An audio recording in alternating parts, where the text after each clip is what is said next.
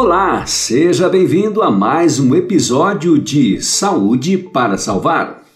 Estamos terminando essa semana o segundo mês de nosso desafio. Já abordamos dois dos oito remédios naturais. Primeiro, a confiança em Deus e agora a temperança. A ordem que decidimos apresentar os oito remédios é intencional. Um remédio irá preparar você para conseguir trabalhar melhor com o outro e assim por diante. Iniciamos com a confiança em Deus pelo simples motivo que é fundamental confiar no autor dos oito remédios antes de querer trabalhar com os outros sete. Hoje é consenso que sete dos oito remédios são eficientes na prevenção e manutenção da saúde.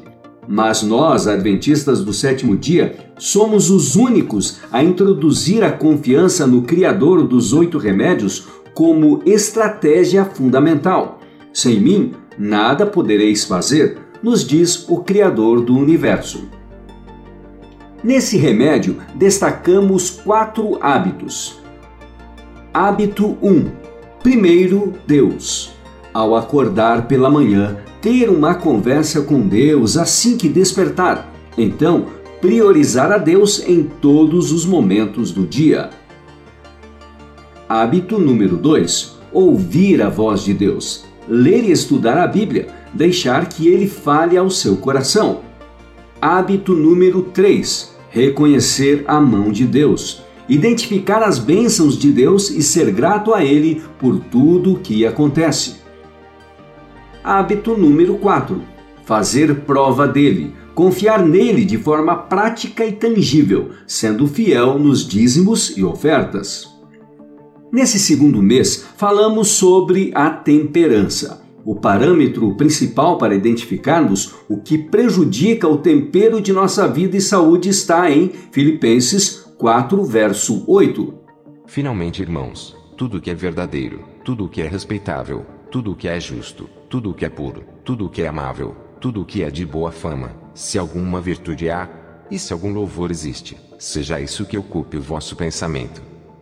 Lembro que, baseado neste princípio, não somente coisas nocivas para a nossa saúde fere esse princípio, coisas boas destemperadas também. Você fez uma lista de atitudes que precisam ser eliminadas ou temperadas em sua vida?